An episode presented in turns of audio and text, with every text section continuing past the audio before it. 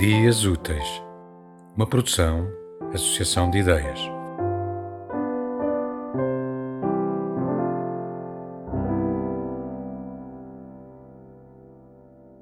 Um cachorrinho preto, com a trela a arrastar pelo chão, aproxima-se.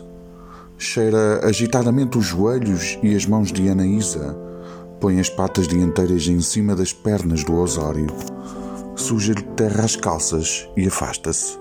Atravessa a avenida, obriga um automóvel a uma travagem brusca.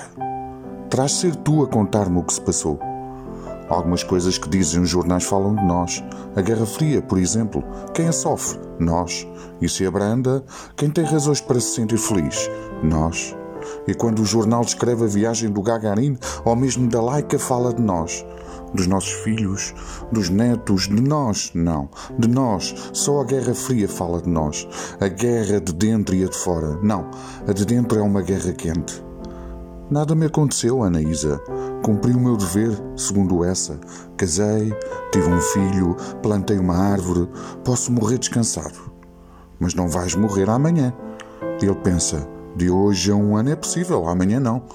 Anaísa abriu a mala para deixar o lenço. Os perfumes, leu algures, deixaram de ser feitos com as flores da região de Nice.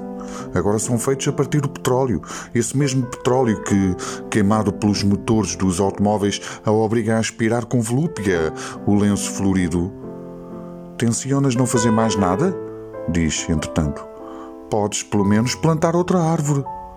Posso casar-me outra vez, posso ter mais filhos, posso pôr aspas e mais aspas debaixo de tudo quanto vivi. Após um silêncio, enquanto o vidro vermelho do semáforo obrigou de novo dois autocarros a parar e um comboio de automóveis se forma e cresce atrás deles. Mas esta conversa é soturna. Tenho a impressão de representar um papel numa comédia. O papel do herói precocemente envelhecido a quem a vida sistematicamente negou tudo. Uma gargalhada sincera enquanto cruza as pernas, atento a não engelhar as calças, reparando por fim nos sapatos sujos.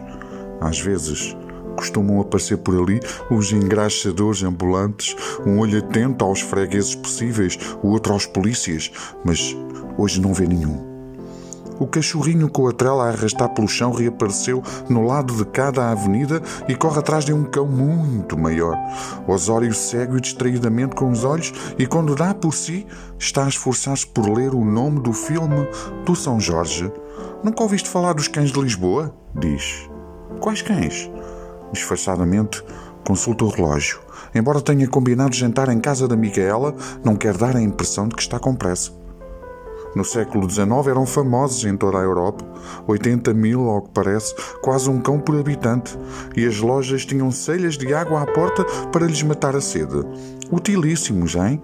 Substituíam as caminhonetes da Câmara na recolha do lixo, encarregavam-se dos sobejos que as donas de casa atiravam à rua.